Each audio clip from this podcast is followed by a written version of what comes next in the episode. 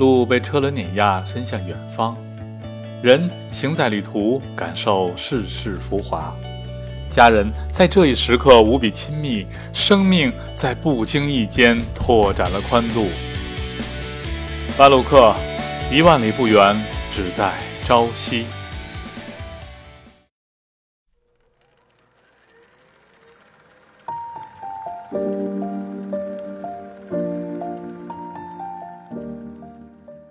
各位朋友，好久不见啊！我跟大家一样啊，终于熬到了我们第二季开播。呃，非常抱歉啊，前一阵儿我打开我的那个微信公众号啊，就是我的半路客。打开微信公众号以后一看，我天，消息都快把我淹了。基本上大部分朋友们问的问题就俩字儿：人呢？这半天的发消息也不回着，怎么着？三哥哪儿去了？这前两天啊，我和着咱们的著名的网红罗修修啊，然后一起去美国，然后做了一一系列的节目。然后也尝试了一下通过视频的方式呢，给大家讲解一些美国旅游的一些有意思的事儿。但是，呃，可能这个散布的面不够广吧，所以可能很多朋友不知道。当然，咱们继续还是关注我们在呃这个音频平台上的这些东西啊。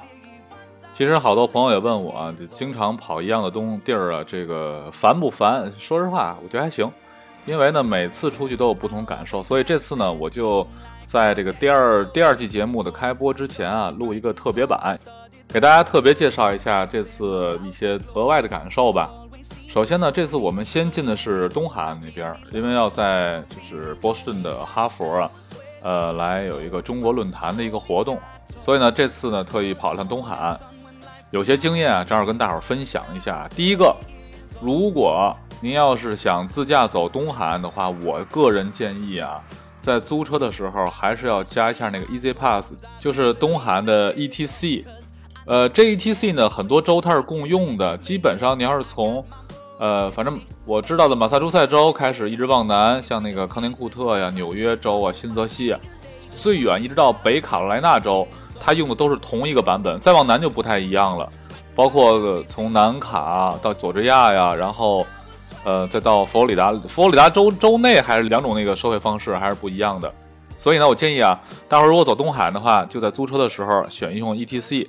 呃，ETC 有两种选用方式，一种方式呢是包日的，一天大概是十九块是十七块，我想不起来了。然后呢，可能是按周买的话，可能有一个七五折是八五折，有一折扣。大伙儿放心，以咱们这个。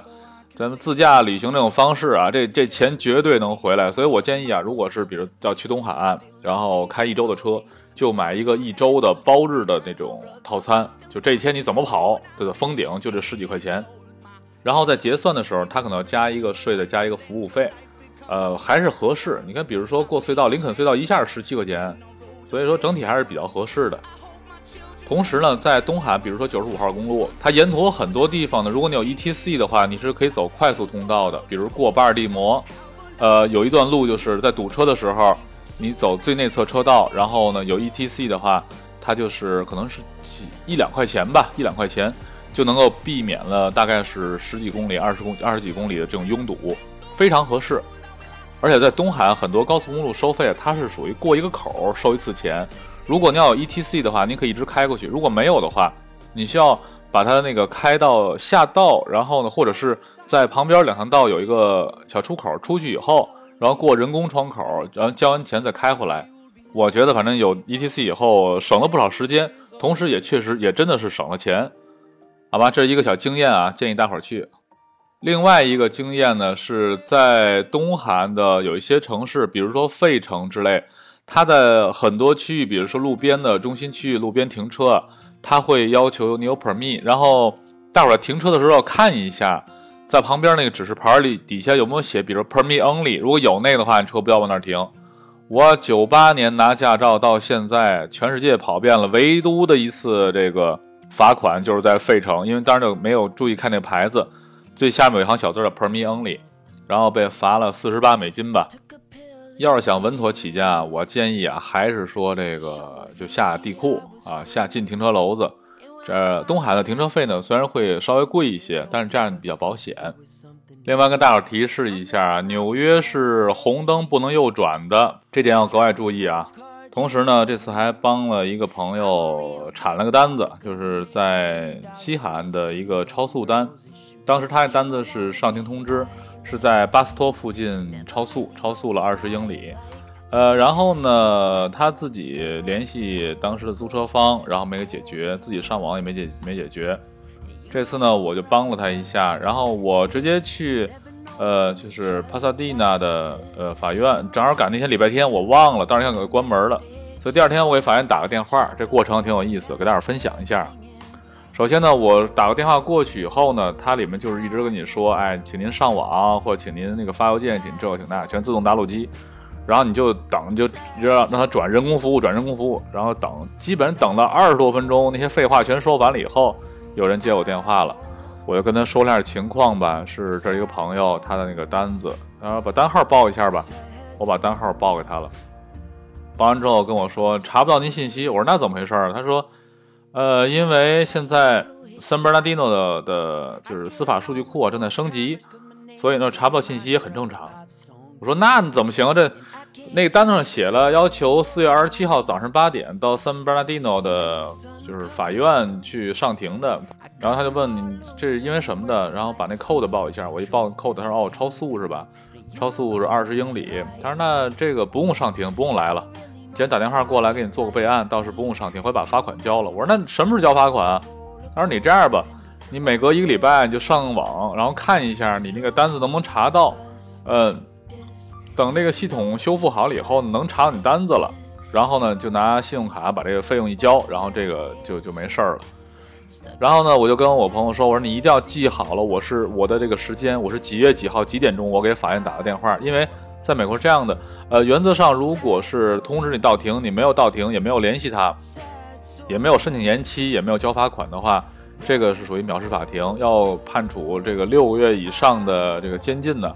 所以这个事儿一定要重视啊。”当然了，也有朋友说这个不用管他，他那个查不到你信息，你是中国人管不了你。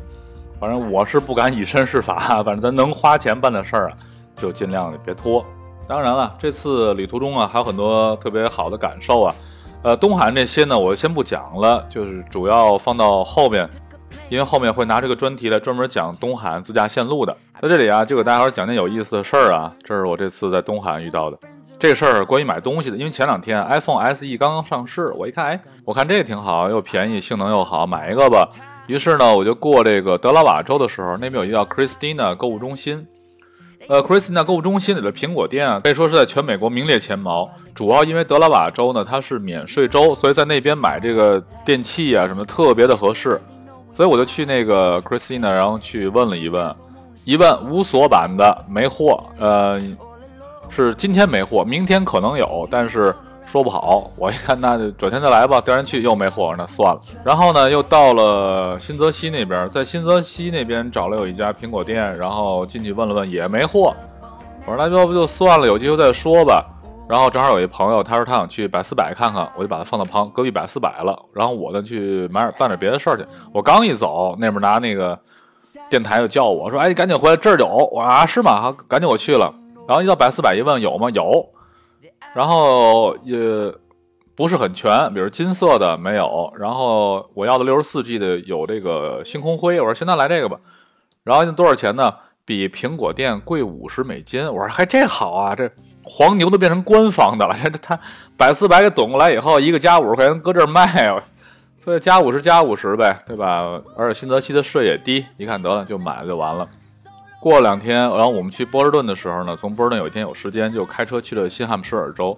在新汉姆什尔州呢，也有苹果店。一问呢，昨天还有呢，无锁版的，那边也是免税州。所以跟大伙说一下，东海岸的德拉瓦州跟这个新汉姆什尔州两个都是免税州。然后比如说纽约吧，纽约是一百美金以下的衣服也是免税的。然后是新泽西是衣服全是免税的。所以呢，在东海岸买东西整体还是很合适的。好了。这个关于东海岸的事，咱们啰里啰嗦讲了这么多啊，所以今天还是按照既定规划往下讲。虽然也没什么既定规划吧，呃，有什么算什么。再次道歉啊，因为前一阵儿我在半路客这个微信平台呢，呃，没有什么没有怎么维护，因为一直没在家，所以说里面积压了一堆的网友留言啊，呃，我因为正常它是超过一周我是看不到留言的，所以我现在就是看到几个问题啊，给大伙儿做下解答。有位网友问，关于美国的酒驾标准是什么？呃，是这样的，呃，各州不太一样。咱以还是以加州为例啊，加州的 DMV 出版那个驾驶员手册里头啊，有一个速查表。正常，比如说男同志七十公斤左右的吧，呃，基本上就是说，呃，喝两罐啤酒或者喝这个两小盅的白酒，呃，然后是在一个小时之后呢是可以开车的。这有一速查表，它原则是什么呢？是你喝完酒以后影响不影响你的判断力？比如说，美国警察就是查车，他是哎，呃，下来走个脚尖抵脚跟，然后走直线，能不能走到？然后看看说话呀有没有吞吞吐吐啊。思路是不是清晰呀？如果都没问题，不影响你酒驾，即使稍微喝一点酒的话，没什么事儿。但是原则上是不建议酒后驾车的。说到这儿啊，就想起前一阵看那个《疯狂动物城》来了，里面那个大伙印象最深的可能是那个树懒啊，就 DMV 啊。这个我们天津人讲话得拿这个 DMV 找改啊，因为这个 DMV 啊是平常的美国老百姓打交道比较多的一个政府职能部门。那帮人办事效率特别低，所以通过这个电影就讽刺那帮人动作太慢了，办事太慢了。然后出那树懒啊超级可爱啊。然后下面又有一个网友提问啊，就是我如果早上从洛杉矶出发，晚上住卡梅尔小镇合适吗？这个问题关键看你走哪儿。如果你要走加州一号公路的话，早上起来出发，晚上住卡梅尔，这道上光剩跑了。所以说呢，如果是真的没时间。就从洛杉矶出来想去卡梅尔的话，那就走幺零幺，然后呢就走高速一直过去，就不要走一号公路了。另外一位网友问呢，关于如果去黄石公园的话，用什么电话卡？这个反正黄石公园里头，你用什么电话卡的话都没什么信号，除非你使那 Sprint。Sprint 呢，在美国覆盖网络是最好，但是好像买不了啊。那 Sprint 的口号叫什么？Sprint 电话卡一边种地一边打，所以那基本上开农场的人用 Sprint 还比较合适。一般情况下，想要稍微好点的话，就用 AT&T 网络的，这虚拟卡和正卡都可以。T-Mobile 呢会稍微差一点儿，但是也基本上不管用什么电话卡吧，除了 Sprint 以外，剩下基本上就是在一些像是那个呃度假村呐，或者是那种。游客中心啊那些有些服务设施地方才有信号，其他地方基本都没有信号的。还有网友提问，就问这个：如果九月下旬到蒙特雷是观鲸的季节吗？这个鲸鱼不分季节，它这个一年四季您什么时候去都有鲸鱼，不光鲸鱼啊，海豹啊、海豚，因为本身啊，加州那边的冬季气温也不低，而且这些动物它们也不怕凉。呃，主要因为蒙特雷湾呢，它有大量的这种海洋生物作为食物，所以呢，聚集了大量这种海洋生物。它只不过呢，在不同的季节呢，您所看到的鲸鱼品种是不一样的，好吧？这就是以上的回答网友一些问题，还是跟大伙儿道个歉啊。如果大伙儿要是有一些这个呃着急要问的问题呢，可以通过我们在半路客微信公众号上，上面也有我的个人微信，也可以呢向我留言或者问我问题。咱们下面就说一说这次我在美国呢遇到的一些有意思的事儿啊。首先第一个事儿啊，说一下关于误机的事儿。我从两千零一年开始干这旅游行业啊，这是呃第二次有人误机啊。就是我们从纽约飞这个旧金山的时候，当时坐的美联航的航班，我们当时其实啊到了机场的时候呢，时间还是够。结果呢，就主要是在过安检的时候啊，耽误点时间。有一个人呢，他的那个电脑，然后被就抽查说做那个爆炸物检测，我也不知道这电脑跟爆炸物检测到底有什么关系啊，然后就耽误时间了。最后那哥们到了没上了飞机，我怎么知道呢？我上飞机以后，因为这样的美国内陆段航班基本都不管不管餐食，要是饿的话自己买东西。当时我们一块八个人呢，我说一块就给买出来，我说找那个空嫂啊。或者空奶奶呀，啊，美国没空姐儿啊，找空奶奶呢，买了八个三明治，结果，哎，我一递三明治，我怎么多一份啊？然后找那哥们哪儿去了？一看，一问大伙儿们，你看他了吗？他都没看见。我好没上飞机，等于这起飞了差不多一个多小时，我才发现这问题。然后怎么办？然后那个就赶紧的退一份吧，就买了七份。因为是这样的，美国内陆段航班大部分航班都可以上网，但是有的是收费的。美联航当时就是那个十六块钱吧，然后我就是就是就是连上，然后就是连上那个飞机 WiFi，然后在线把这个十六块钱交了以后呢，就可以上网了。一上网以后，赶紧连上微信，再一看，那哥们儿给我留了个言，说我没赶上飞机，然后没事儿，我签下一班航班，一个小时以后的航班。呃，没事儿，这飞机有大座儿，这个我就不跟你们走了，我坐大座儿去了。然后一看，那行了。然后等到了目的地以后呢，我就问了一下他那个空乘服务人员，我说他那行李应该是跟的哪架飞机过来？是我们这架还是下一架？他问说你是过安检的时候，还是还是说在那个 check in 时就没来得及？我说过安检的时候。哦，那行，那那个那应该跟这架飞机就过来了。后来等那哥们到了，我问了一下，我说这个当时你怎么跟人说的？他说嗨，什么都没说。我到登机口一看，到登机口了以后呢，登机口的门已经关了，然后门口站着个人，我把把票给他一看，他也没问我什么，直接给我打张就就出来，也没要钱，直接就坐第二趟飞机过来了。然后觉得这事儿挺有意思啊，也算个经验吧，给大伙分享一下。呃，其实上一次误机啊，这不是误机，是那个航班啊，就是延误。当时我是从拉斯维加斯飞旧金山，是今年二月份的时候吧。然后那个航班呢，呃，航班延误的时间会比较长。然后呢，就就做了广播，广播说这个，呃，现在航班延误，如果呢大伙儿要转机的话，就建议大伙儿呢签明天的吧，因为今天的这个航，呃，因为美联航飞往亚洲的航班呢，每天只有一班，所以说如果您第一段要是误机的话，第二段您是赶不及的。然后我就奔柜台去了，我一问柜台，柜台说。你也可以今天飞过去，也可以明天飞过去。我说那我今天飞过去吧，别说明天我再飞不了，那不要命吗？然后呢，就这事儿特别好玩。后面有一个可能是咱们南方那个朋友啊，然后就跟我说，这个咱得联合起来，然后咱咱得找他们要要个说法去。我说你不就为要钱吗？我说那个，我说我问一下，然后我就问一下那个空乘，我说，呃，酒店能给我们安排吗？然后。他那个航空部门说的，我安排不了。他说这个你就自理吧。反正美联航大伙儿知道啊，美联航服务会稍微差一点啊，跟什么大韩呢，还有那全日空啊，还有国泰什么比的话，服务会差很多。然后我说那我那人说说不行就不行吧。然后后面那还不依不饶，咱联合起来。我说我说我我不联合。我说你要要闹你自己闹去吧。然后呢，后来呢，就是用当天下午的航班飞到旧金山呢，我自己找的酒店，然后呢自己租了个车。又带着几个朋友呢出去玩了玩，转天早上起来呢，在坐那个回北京的 UA 八八八的时候，又哎又碰那个要联合起来那哥们了。然后那哥们说：“哎，他们退你钱了吗？”我说：“没有啊。”他说：“他们给我找的酒店，然后那个就在机场附近，然后那个也没找我要钱，他们给承担的。”我说：“哦，好好好。”虽然我不知道这个美联航到底给他没解决解决没解决啊，就是也许解决了给他负担的钱，但是我觉得这事儿呢。背着包一边沉，因为后来上飞机以后发现，呃，我们在第二段给我们值机换的那个嗯座位呢是在第二排，因为前前五排吧还是前六排属于叫高端经济舱，就是它的那个座椅宽度啊会比后面要宽大概十厘米左右，哎，对，腿里很宽敞。然后呢，就那个联合起来那哥们呢，就基本坐到最后一排了，就那个座椅啊根本就放不倒那排，所以我觉得这个。人啊，实在一点啊，什么时候其实都有好处，对对，大伙儿都其实都是公平的，好吧？然后后面还有个事儿，我觉得挺有意思，因为这次呢，我去美国呢，主要是和网红罗秋秋，然后去美国呢拍摄一些视频。当然，可能有朋友在这个就是淘宝的彩妆的首页上，可能看到了有一个罗秋秋，然后丑化一个美男子的一个视频啊，那个美男子就是我。然后最后那个在视频结尾，我拿棍子把罗修给打死了。然后这个这个视频呢，在淘宝彩妆首页上呢也播放了一段，那个反应不错，好多人问我，哟，三哥这个够美呀？我说一般吧，一般吧。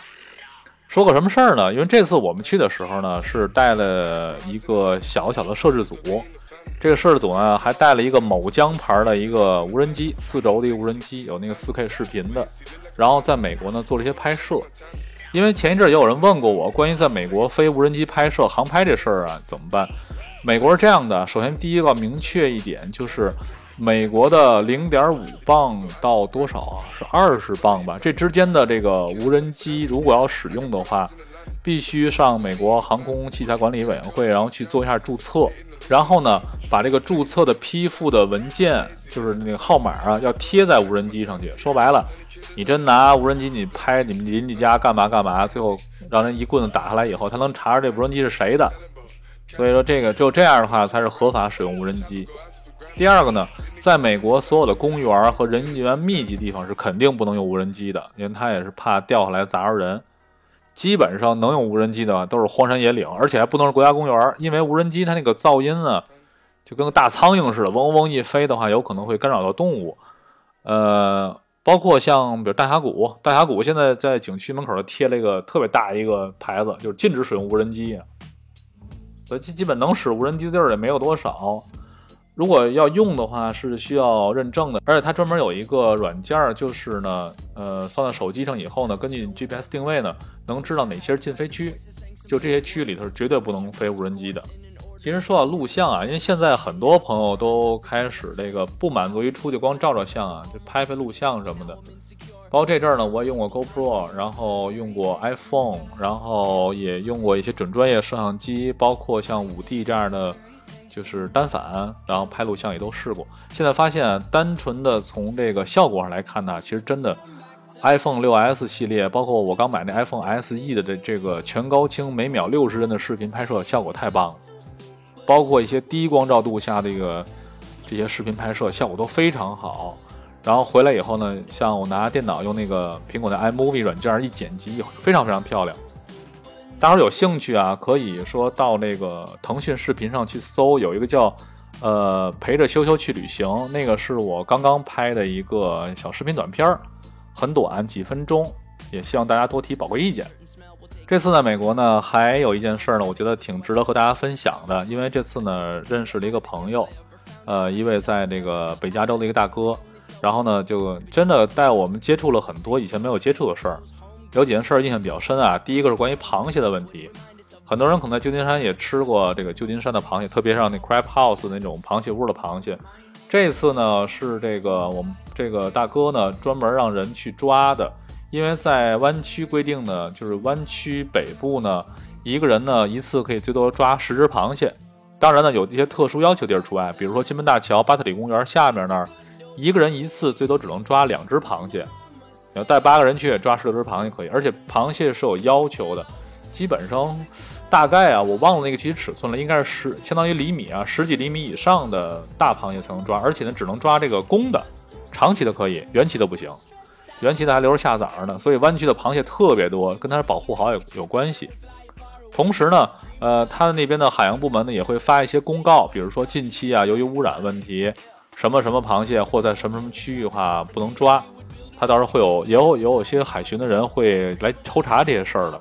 当时我们这大哥就是让四个他们的同事啊去抓了四十只螃蟹回来，他一屉只能蒸俩，哇，那大螃蟹真吃着爽了。我是很少吃海鲜的，因为我这有点过敏嘛。但是冒死这次吃了一只半，最后吃的这个脑满肠肥啊！再次谢谢我们大哥。啊然后这次呢，还在这大哥家的就是呃一个私人靶场呢打打枪。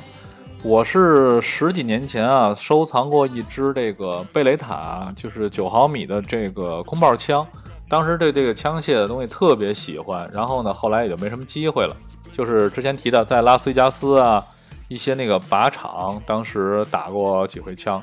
这回呢是在人家家这个后院里打，感受完全不一样了。让我感受最深的就是这大哥他收藏有几把特别好的枪。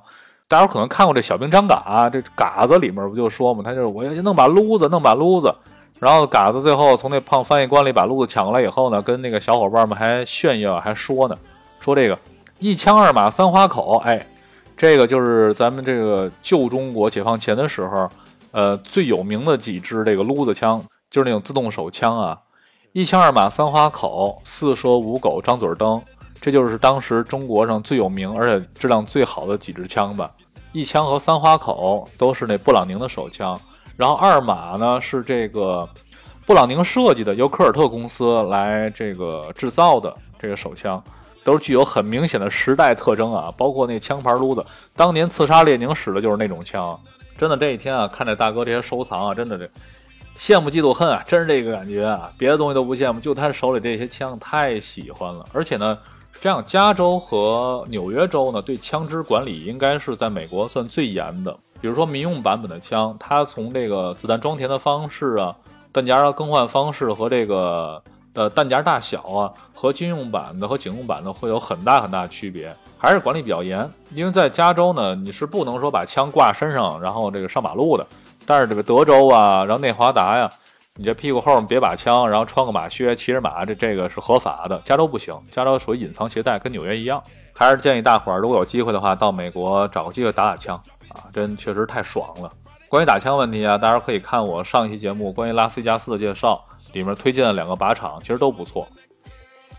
这次我们从旧金山出来以后，到蒙特里的时候啊，这个手机上还哔哔哔哔哔响了好几回，什么呢？安博警报。然后这个事儿啊，这个事儿呢，可能很多朋友也听说过美国的安博警报系统。在这里啊，咱简单说两句关于这个安博警报的事儿啊。安博警报啊，全称叫 Amber Alert，既是一个缩写，也是个名字。它的缩写的全称叫 America's Missing Broadcast Emergency Response，就是一个美国人口失踪警报。它源于啊1996年的一件事儿，有一个叫 Amber Hagerman 的一个小女孩，然后呢。呃，是被绑架，然后这个女孩是遇害了。从那以后呢，在全美国呢就设立了一套紧急报警体系。呃，基本上安博警报呢，它所涉及的都是未成年人失踪案件。这次就是啊，当然在蒙特里的时候，我们当时手机啊就是收到了安博警报，然后上面说是一辆有一辆黑色的本田雅阁的车，车牌照是多少多少多少。然后这个警报发出了差不多两小时以后吧，这孩子就被找到了。怎么回事呢？好像是啊，这个孩子可能是跟父母一块出去，然后这孩子不到两岁，父母把孩子放车上以后，回去可拿东西的这功夫了，有一偷车的把车偷走了。但他偷车的时候，他不知道车上有孩子，因为美国啊，但凡是这个沾未成年人的事儿啊，这警察都挺紧张的。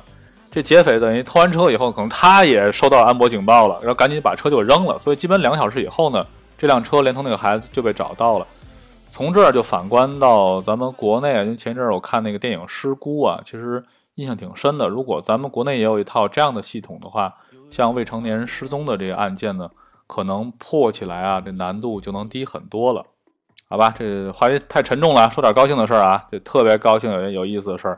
就这次我前一阵跟大伙儿提过啊，关于这个迪士尼是不能带这个自拍杆儿进去的，这个。这次我们赶上这问题了，而这个问题啊，就是执行的它是很严格的，因为像我们这次去的是迪士尼加州冒险乐园，在入园的时候门口是有安检的，安检呢就是挨个翻包，然后呢翻的虽然不是很仔细啊，但是呢我们一个朋友在那个包里装那个自拍杆儿啊就被翻到了，因为当时我还跟他说，我说这个迪士尼可不能带自拍杆儿，他可能是忘了就给放包里头，那意思我我不拿出来就行了嘛，结果到那个园区门口，然后我就跟人说一下，我说这个。我们保证进去不拿行吗？然后人家说我的工作职责是这个东西不能够过我这儿。他说你们只能自己处理，因为他那天人比较多啊，车都停的挺远的。如果回去再放到车里，一来一回可能耽误一个小时时间。我就给他们说，我说你这样，你先只有一个办法，你们到前面找一个什么树坑什么的，没人地儿，你把那东西扔那儿，然后藏起来，晚上回来咱拿去。然后那几个孩子说行，没问题，我们我们藏去。你藏东西就别那么大模大样的了，或既然挺隆重啊，跟跟开仪式似的，找地儿刨坑儿，然后藏东西，这事儿被保安看见了，保安说不，你们不能在这 埋东西，然后说那那我们走吧，然后找了个没人地儿，然后一塞就藏那儿了。晚上回来以后呢，又我们就过去拿了回来。反正提醒大伙儿啊，这个迪士尼啊，不光是不能用啊，带都不要往里带，因为如果被查到，根本带不进去，也不也没有办法存，呃，基本你要留那儿的话，就拿不回来了。知道吗？这是那个自拍杆的问题，呃，包括人多的时候也不要用自拍杆，因为那东西确实比较危险，那一回身打着人什么的就不好了。这次啊还遇到个挺好玩的事儿啊，呃，这事儿以前我也忽视了，因为以前我知道这个拉斯维加斯的酒店未满十八岁的人是不能够独自办理入住的，但是呢，忽略个问题就是二十一周岁以下的人是不能赌博的。哎，这次我们这有一个小同事啊，然后晚上去赌去玩那个老虎机。就花了一块钱啊，然后赢了一百，然后倍儿高兴啊，拿着那个打出来那条码条就换钱去了。换钱的时候呢，原则上要看金额大的要看护照的，然后人家一看他护照，一看他这个不足二十一周岁，就那个叫保安来了。当时我正睡觉呢，半夜三点，前台保安打电话到我房间，然后跟我说你下来一趟。我说那下去了。下去以后呢，就跟我说他不足二十一周岁，然后根据记录啊，他投多少钱，然后把钱退他，这事儿当没发生过。他从酒店进来进去，走来走去都没事儿，就是不能赌。这事儿你必须跟他说清楚。我说行，好嘞。这也是这个他，命里头没有这横财吧。最后奉劝大伙儿啊，弘扬正能量，这个小赌怡情，大赌伤身，当玩玩就算了，然后还是不要说玩太大，久赌无胜家。然后再给大伙儿说这次一个有 有变化的事儿啊，因为我很久没有进西峡了，这次呢跟着朋友们一块儿进了西峡。呃，西峡是这样的，西峡呢有一个挺著名的景点叫玻璃桥，大伙儿可能知道这个。玻璃桥啊，上桥的时候呢，要过安检的。过安检的时候，你任何能拍照的东西是带不上去的。然后呢，在上桥的时候呢，有左右两条道，有一条道呢专门为拍照片人准备的。如果你要是说拍照片的话，他们有专业的摄影师，他们给你拍各种姿势，各种拍拍拍拍就完了。然后都拍完之后呢，在最后出来的时候呢，凭你拍摄时给你的那个二维码，可以去看看自己相片。要好的话呢。就可以洗出来带走，不好的话不要，然后他也不会要钱。但这里有什么经验呢？是现在好像它多了一种新的套餐，就是你要如果要电子版的话，留个邮箱，他会把所有的在桥上给你拍的照片呢，都发到一个邮箱里头去。这个其实挺合适的，价格可能我忘了，因为我买的是洗出来四张，再加上电子版的，应该是一百美金多一点儿吧。当时我办的是这个套餐。然后当时呢留了邮箱，最后邮箱呢他说一个小时之后吧就能给发过来，后来没收到，没收到没关系啊，在他给你的收据呢他会附张卡片，就是你登录某一个网站，到网站以后呢输入你一串号码以后呢，你在桥上所照的照片，包括他一些大峡谷的专业摄影师照的照片都在里边，都可以下下来。所以去西峡的朋友们一定要注意这个，如果你要确定要要的话，你就玩命的照吧，反正最后都是那一个钱，电子版都拷来就完了。后来这趟行程呢，回来的时候呢，我在旧金山就住了一个晚上，因为也是有事儿必须得赶回国，怕这个航班再出问题嘛。提前天回来以后呢，这回我是特意呢租了一辆皮卡，是一个福特 F 幺零猛禽的那个皮卡。当时租的时候呢，就跟人说我说行李比较多呀，然后您给我找个大点儿的。他行，你找个最大的，但是最大那个没盖儿。是这样的，美国租的皮卡很多，那个皮卡后面的货箱呢上面会带一个盖儿。就是你要不打后帮的话，那个那里面东西是比较安全的。所以说，如果大伙儿要是呃看有那种想体验体验的话，也可以。反正那车就是油耗稍微大点，坐来真舒服。而且幺五零那个车呢，前排可以坐三个人，就是六个人的话，那车都能坐下。后面那个斗呢，又可以搁很多行李。其实长途旅行呢，坐那车真的是挺惬意的，还挺有美国风的。其实呢，每次我像我出去啊。呃，都有很多不同的感受，所以说呢，真的美国这地方太大了，一次两次呢也真根本玩不完。还是希望大伙儿呢都能有更多的机会，然后挤点时间出来，一块儿呢去美国自己开车玩一玩。其实本来前面这些事儿啊，我本来计划十分钟说完的，然后后边呢就开始讲咱们第二期的主题了，想不到耽误这么多时间。没事儿，反正这是第二季的第零期啊，算个引子。我现在说说后面的这期节目主要讲的是什么。就是根据前面预告呢，这次主要讲就是西部大环线跟黄石公园。今天的时间已经快到头了，我呢就给大伙儿简单说一下这条线路怎么走。首先呢，这条线路出发点呢，我们可以定在拉斯维加斯。如果您要走过一号公路的话，第二次去美国可以考虑走这个。这个时间呢要掌握在什么时候呢？因为美国中部的国家公园呢，很多是从四月下旬才开始开园儿，因为冬天呢有很多地方它是要积雪的，积雪封路。所以说呢，时间呢，您最好是放在五月的中旬以后，然后呢再走这条线路。它的线路是这样的：首先从拉斯维加斯出发，第一天早上起来，我们先到 Boulder City，在那边呢，呃，是离这个胡佛大坝非常近，所以呢可以抓点时间去胡佛大坝看一眼。然后呢，从那儿出来，沿九十三号公路一直向南，然后到达那个金曼 （Kingman）。呃，这边已经属于亚利桑那州了，在金曼呢转到四十号高速，刚转四十号高速以后呢，大概只有不到十公里吧，就下道。下道以后呢，您往北走的这条路呢，就是呃咱们这传奇的六十六号公路啊，这个老路的一部分了。所以说，如果没有时间走六十六号全程的朋友们呢，可以考虑啊走一段这个六十号公路这一段。然后从六十号公路一直这个向东北走呢，会路过一个地方叫 Peach Springs，呃，桃子泉这个地儿啊，就是我感觉哈，就特别像那个 The Cars 汽车总动员里边的那个散热器小镇 Radiator Springs，特别特别像那儿。包括路边也有会有很多这个车啊，它是弄得跟那个《汽车总动员》里的车一样，那个车前风挡上带带眼睛的。然后从那边出来的话，奔那个 s a l i k Man，然后回到四十号高速，在威廉姆斯呢向北，然后进入大峡谷南峡。这个呢就是第一天的行程。晚上呢，呃，也可以考虑住在这个威廉姆斯，也可以考虑住在弗拉格斯塔夫，或者呢多赶点路到佩吉。第二天呢，就是在佩吉周边，羚羊谷、马蹄湾还有鲍威尔湖，从那儿玩一玩。然后呢，下午呢就开始奔那个，呃，布莱斯峡谷，或者叫西安国家公园。这个如果是走布莱斯峡谷呢，那基本就是奔黄石走了；如果是走那个西安公园呢，呃，回拉斯会更近一点儿。按照西部大环线的说法，我们是奔布莱斯峡谷，晚上呢可以住在潘圭奇，然后转天呢从那儿。又回到十五号高速，一直向北呢，去奔盐湖城。然后呢，盐湖城出来的话，呃，再向北，然后呢，从九十一号公路转八十九，就进黄石公园的南门，就杰克逊小镇，在那儿住一晚上，然后就开始玩这个呃黄石公园了。然后呢，从黄石公园最后回到盐湖城，从盐湖城或者是坐飞机，或者是开车回到您的出发地。这个就是整个西部大环线的。呃，加黄石公园的一个大致的一个走法，然后从下期节目开始呢，我们会按照每天的行程来详细讲述每一段行程都有什么特色，然后都有什么注意的事项，包括有什么好吃的好玩的一些东西。也希望大家呢能够通过我的微信公众号，就是半路客伙伴的伴，道路的路和这个旅客的客，呃，给我留言，然后呢，呃，可以给我提出一些问题，包括你们想听什么。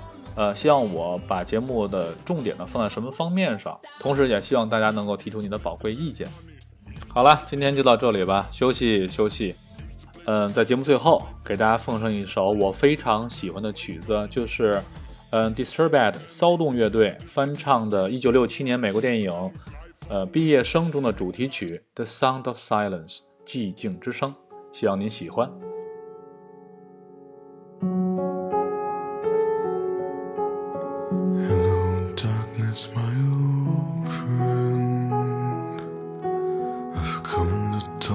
you again. Because a vision softly creeping left its seeds while I was sleeping.